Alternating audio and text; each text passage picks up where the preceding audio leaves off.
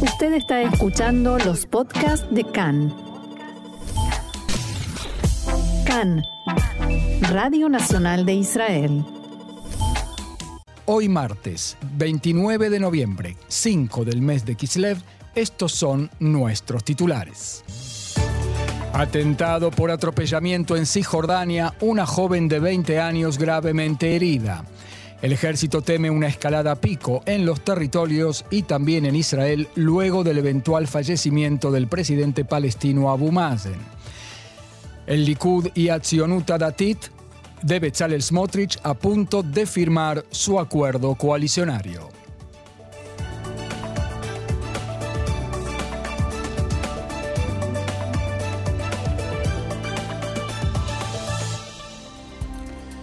Y vamos ya mismo al desarrollo de la información. Una joven de unos 20 años de edad resultó herida de gravedad en un atentado por atropellamiento en la Ruta 60, en un punto aledaño al asentamiento de Kohavia Akov, en el distrito de Binyamin, en Cisjordania, al norte de Jerusalén.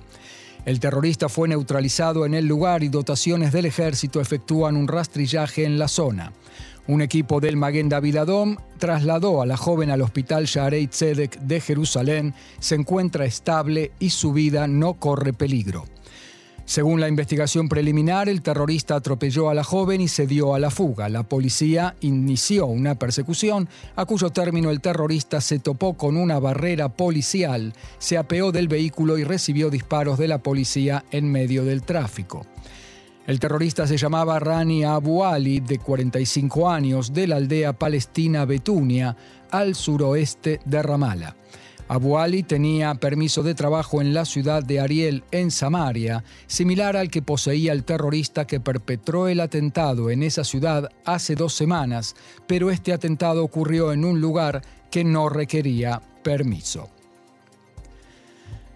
En la aldea Beitumar, eh, aledaña a Hebrón, dos jeeps de Tzahal se atascaron y en el lugar se desarrollaron disturbios violentos. Decenas de palestinos lanzaron piedras y cargas explosivas contra el jeep y los soldados respondieron con disparos y medios antidisturbios. Los palestinos informan de un muerto de 44 años y 21 heridos.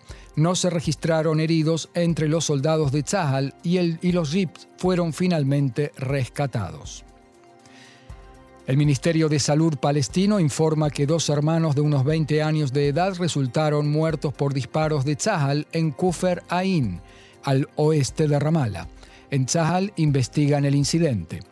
El secretario de la Junta de Gobernadores de la OLP, Hussein Sheikh, condenó la muerte de los hermanos Safer y Jawad Arrimawi y dijo que Israel cometió un crimen, su ejecución a sangre fría, con autorización del gobierno. En Tzal temen que el número de atentados terroristas en Judea y Samaria se dispare al triple luego de que fallezca el actual presidente de la autoridad palestina Abu Mazen y advierten que la próxima intifada, revuelta palestina, estalle cuando haya en cada una de las ciudades palestinas grupos de 200 palestinos armados. El temor es que la agitación en los territorios de la autoridad palestina se proyecte también a la franja de Gaza y al sector árabe israelí. Desde el comienzo del año se registraron 281 atentados terroristas en los que fueron asesinados 23 civiles israelíes y 8 soldados. Se trata de cifras tres veces mayor que el número de atentados del año pasado. Asimismo, se produjo un aumento en los ataques de judíos contra palestinos, unos 840 incidentes, casi el doble del año pasado. En el sistema de defensa indicaron que en estas acciones toman parte no solamente activistas de ultraderecha, sino también personas normativas, en palabras del ejército. En el mismo orden, tres activistas de ultraderecha fueron arrestados bajo sospecha de prender fuego a cinco vehículos en los poblados árabes israelíes de Abu Ghosh y Ein Nakuba en el fin de semana. Uno de los detenidos, que estuvo en el pasado bajo arresto administrativo por tres meses, fue interrogado por el Shin el Servicio de Seguridad, Nacional, de Seguridad General. Los otros dos detenidos son menores. El abogado Moshe Polsky de, que representa a los sospechosos en nombre de la organización Joneinu, dijo que los tres fueron detenidos sin orden judicial y que no se les explicó de qué se los acusaba.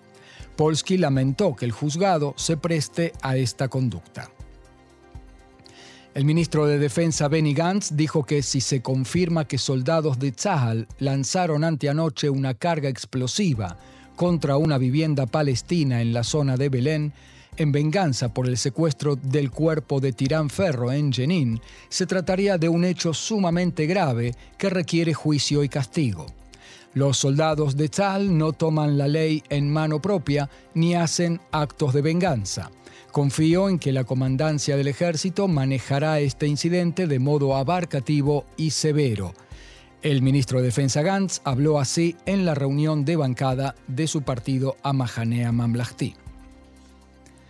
El soldado de Givati que dijo a un activista de izquierda en Hebrón, Ben Gvir va a poner orden aquí, fue sentenciado en un proceso disciplinario a 10 días de calabozo.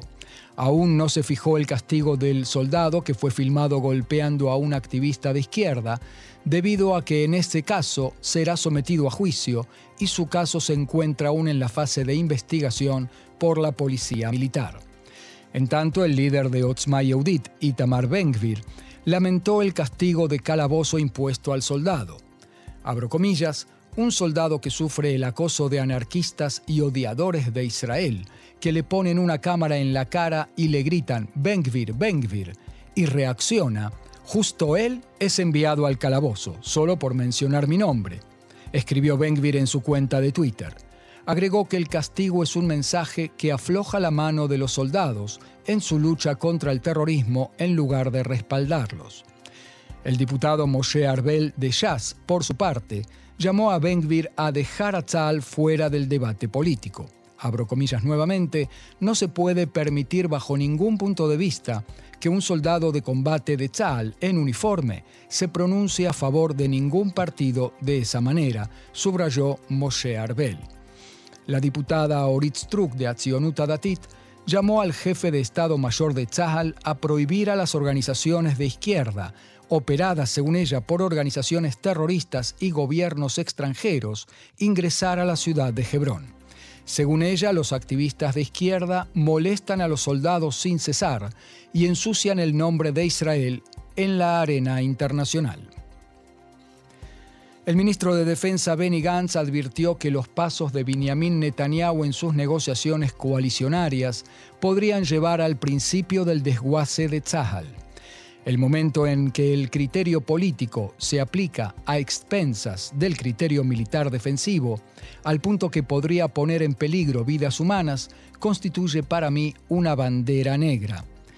Gantz agregó que se puede enmendar la legislación de la ley de superación de la Corte Suprema, pero no se podrá hacer lo mismo en el futuro en los daños en el área de la defensa.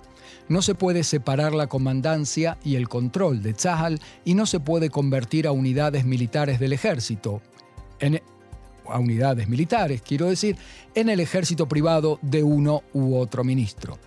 Gantz comentó de esta manera las noticias según las cuales la Guardia de Frontera en Judea y Samaria, la Guardia Civil y otras unidades pasarían a estar bajo el Ministerio de Seguridad Nacional al frente de Itamar Ben-Gvir.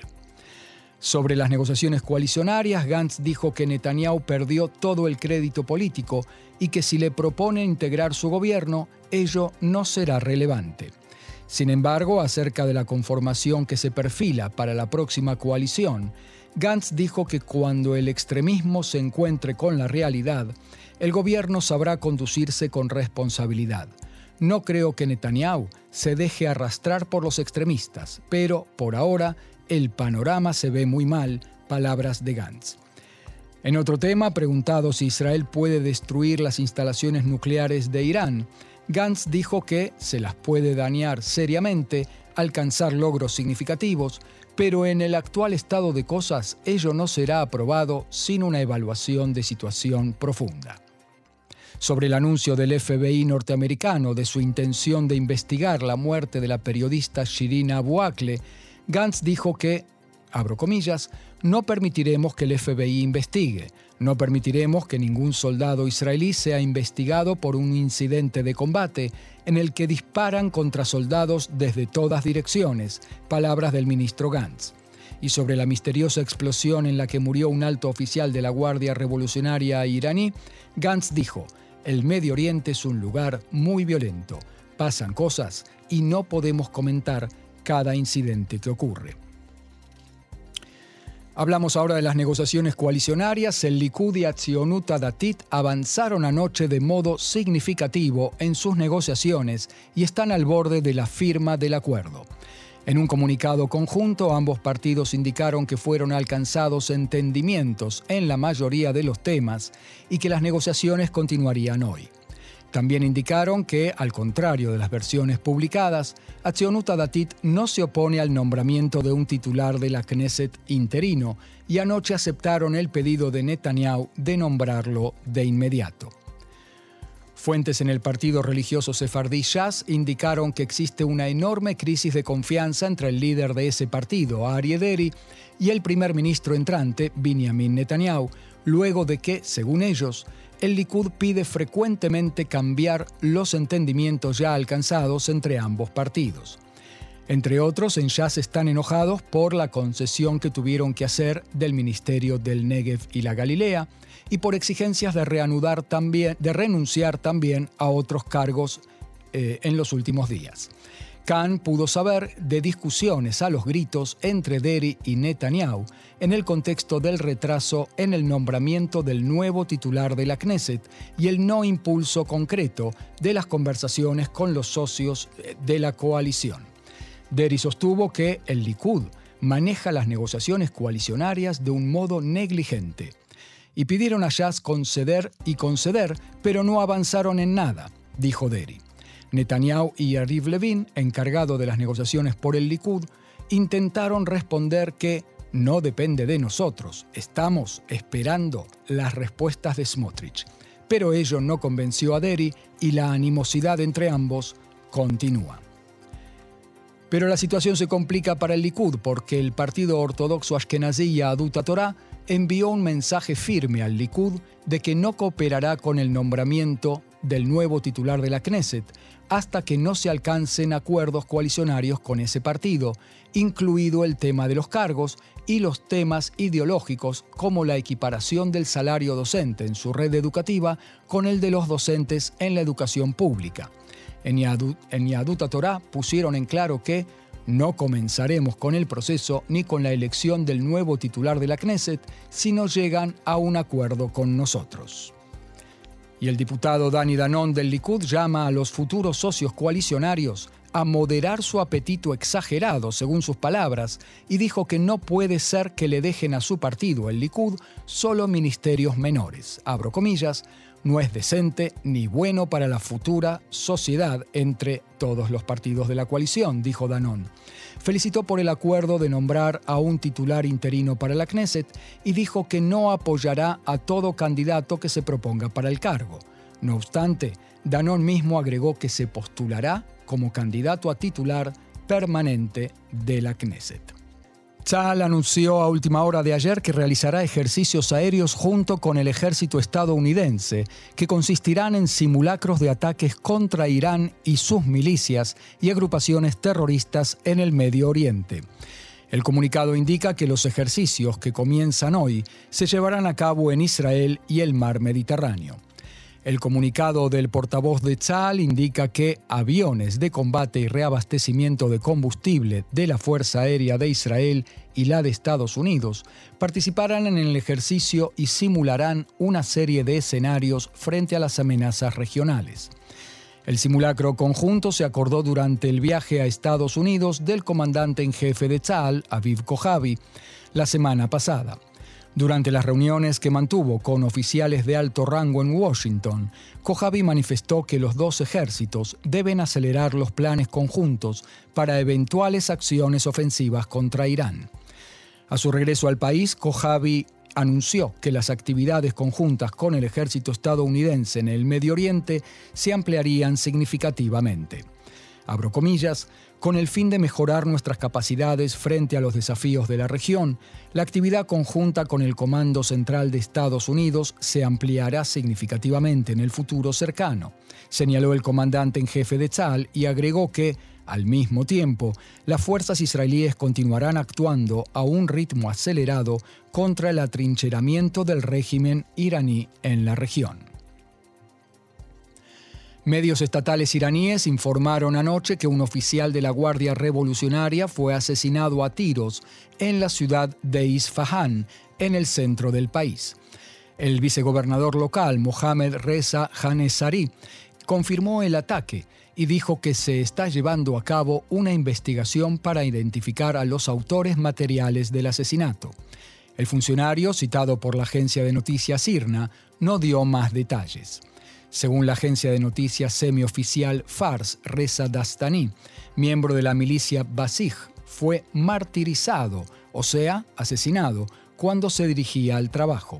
El Basij es una milicia paramilitar vinculada a la Guardia Revolucionaria. La Guardia Revolucionaria indicó en un comunicado que Dastani fue asesinado en una acción terrorista llevada a cabo por mercenarios de la arrogancia global, un término utilizado para referirse a Estados Unidos y sus aliados. Todavía en el tema iraní, la cadena norteamericana CNN informó en las últimas horas, citando una fuente familiarizada con la seguridad en la Copa del Mundo en Qatar, que el gobierno de Irán amenazó a los familiares de su equipo nacional con el encarcelamiento o la tortura, según sus palabras, si los jugadores de la selección no se comportan debidamente en el partido que hoy juegan contra la selección de Estados Unidos. Recordemos que en el primer partido, el 21 de noviembre contra Inglaterra, los jugadores iraníes permanecieron en silencio en lugar de entonar el himno nacional. De este modo expresaron su solidaridad con las manifestaciones que se registran en todo el país y que comenzaron con la muerte de la joven Mahsa Amini, arrestada por la policía moral por no llevar correctamente puesto el velo islámico obligatorio y que falleció cuando estaba bajo custodia policial.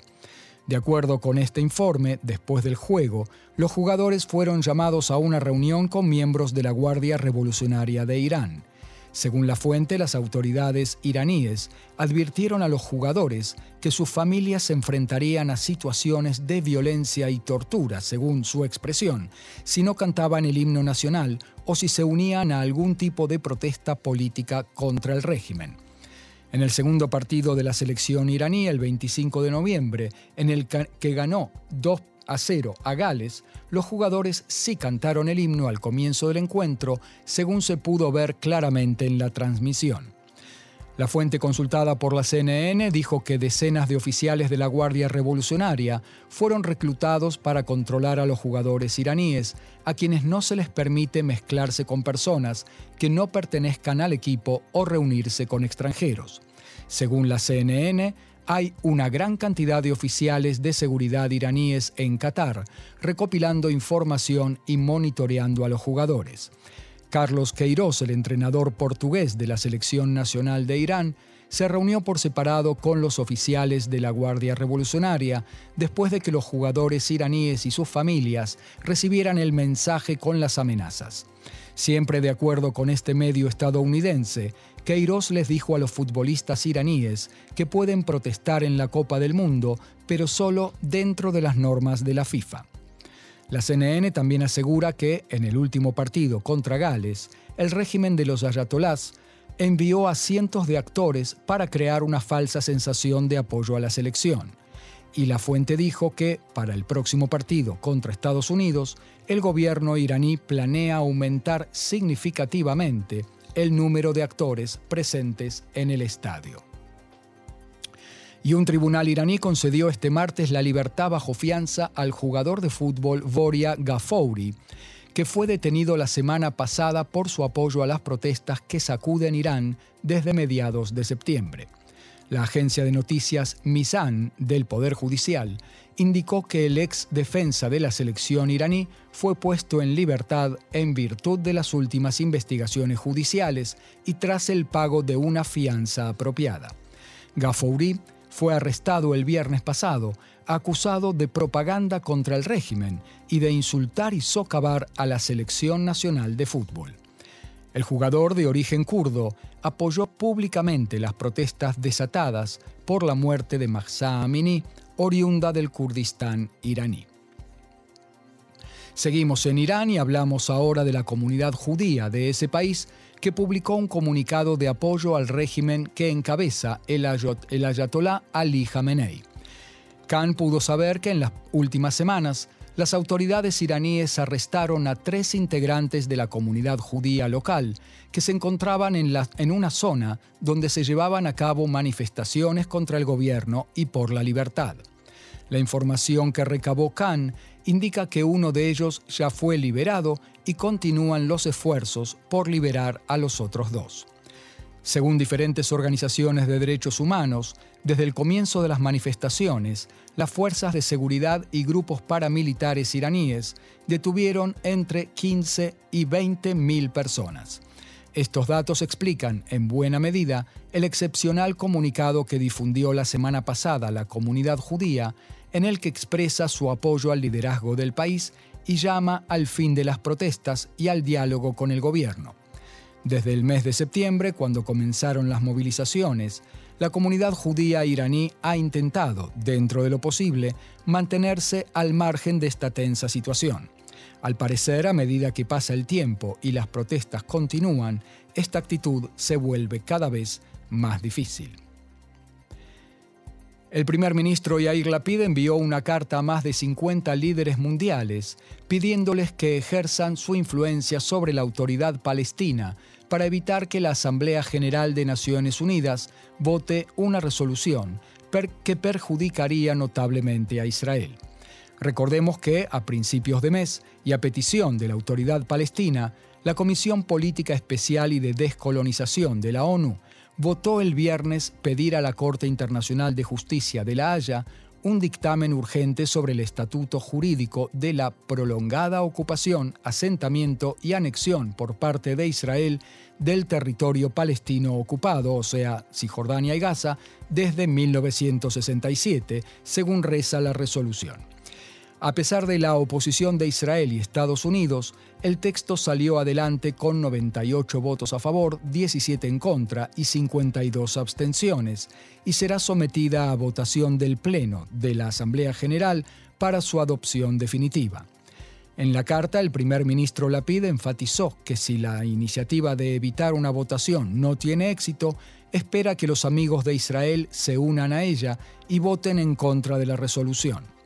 Según la resolución adoptada por la Comisión de la ONU, los palestinos solicitan del Tribunal Internacional que establezca que la ocupación israelí no es temporaria, como se estableció en la resolución 242 de la ONU, o sea, que debería finalizar mediante negociaciones, en base a la fórmula de territorios a cambio de paz, sino una situación permanente, o sea, la anexión de facto. La Corte Internacional de Justicia también puede, en virtud de este pedido, recomendar a la ONU cómo proceder respecto de Israel, ya sea con medidas concretas, imposición de sanciones, boicot y otras decisiones. La cantidad de países que se abstuvieron fue relativamente alta, entre ellos muchos europeos. Solo 16 países votaron a favor de Israel y en contra de la decisión. Además de Estados Unidos, Canadá y Australia, hay siete países europeos, Alemania, Estonia, Hungría, República Checa, Italia, Lituania y Estonia, uno de África, Liberia, uno de América Central, Guatemala, y cuatro pequeños países insulares, las Islas Marshall, Micronesia, Nauru y Palau. Ucrania y Rusia votaron a favor de la propuesta palestina, como así también los países árabes, entre ellos países que tienen relaciones bilaterales y acuerdos de paz con Israel, como Emiratos Árabes Unidos, Jordania y Egipto. También otros países europeos como Bélgica, Irlanda, Luxemburgo, Malta, Polonia y Turquía. China apoyó la propuesta de los palestinos y en América del Sur lo hicieron Argentina y Brasil. Volviendo a la carta del primer ministro Lapid para impedir que la iniciativa palestina tenga éxito en la Asamblea General de la ONU, el premier escribió que esta resolución es el resultado de un esfuerzo concertado para señalar y estigmatizar a Israel, desacreditar nuestras legítimas preocupaciones de seguridad y deslegitimar nuestra mera existencia. El premier Lapid agregó que el estatus del territorio en disputa debe estar sujeto a negociaciones directas entre Israel y la autoridad palestina, y que llevar el asunto ante la Corte Internacional de Justicia contraviene el principio de negociaciones directas, aceptado por la comunidad internacional y le hará el juego a los extremistas. La, la, carta fue enviada a los mandatarios de Reino Unido, Francia, Croacia, Rumania, Bulgaria, Países Bajos, Eslovaquia, Letonia, Georgia, Brasil, Uruguay, Perú y Vietnam, entre otros el portavoz de Tzahal autorizó la publicación de que la joven víctima del atentado de hoy, junto al poblado de Kojabi en Cisjordania, es una soldada de la compañía Tabor del Arma de Defensa Civil. Su estado mejora y fue definido como de mediana consideración.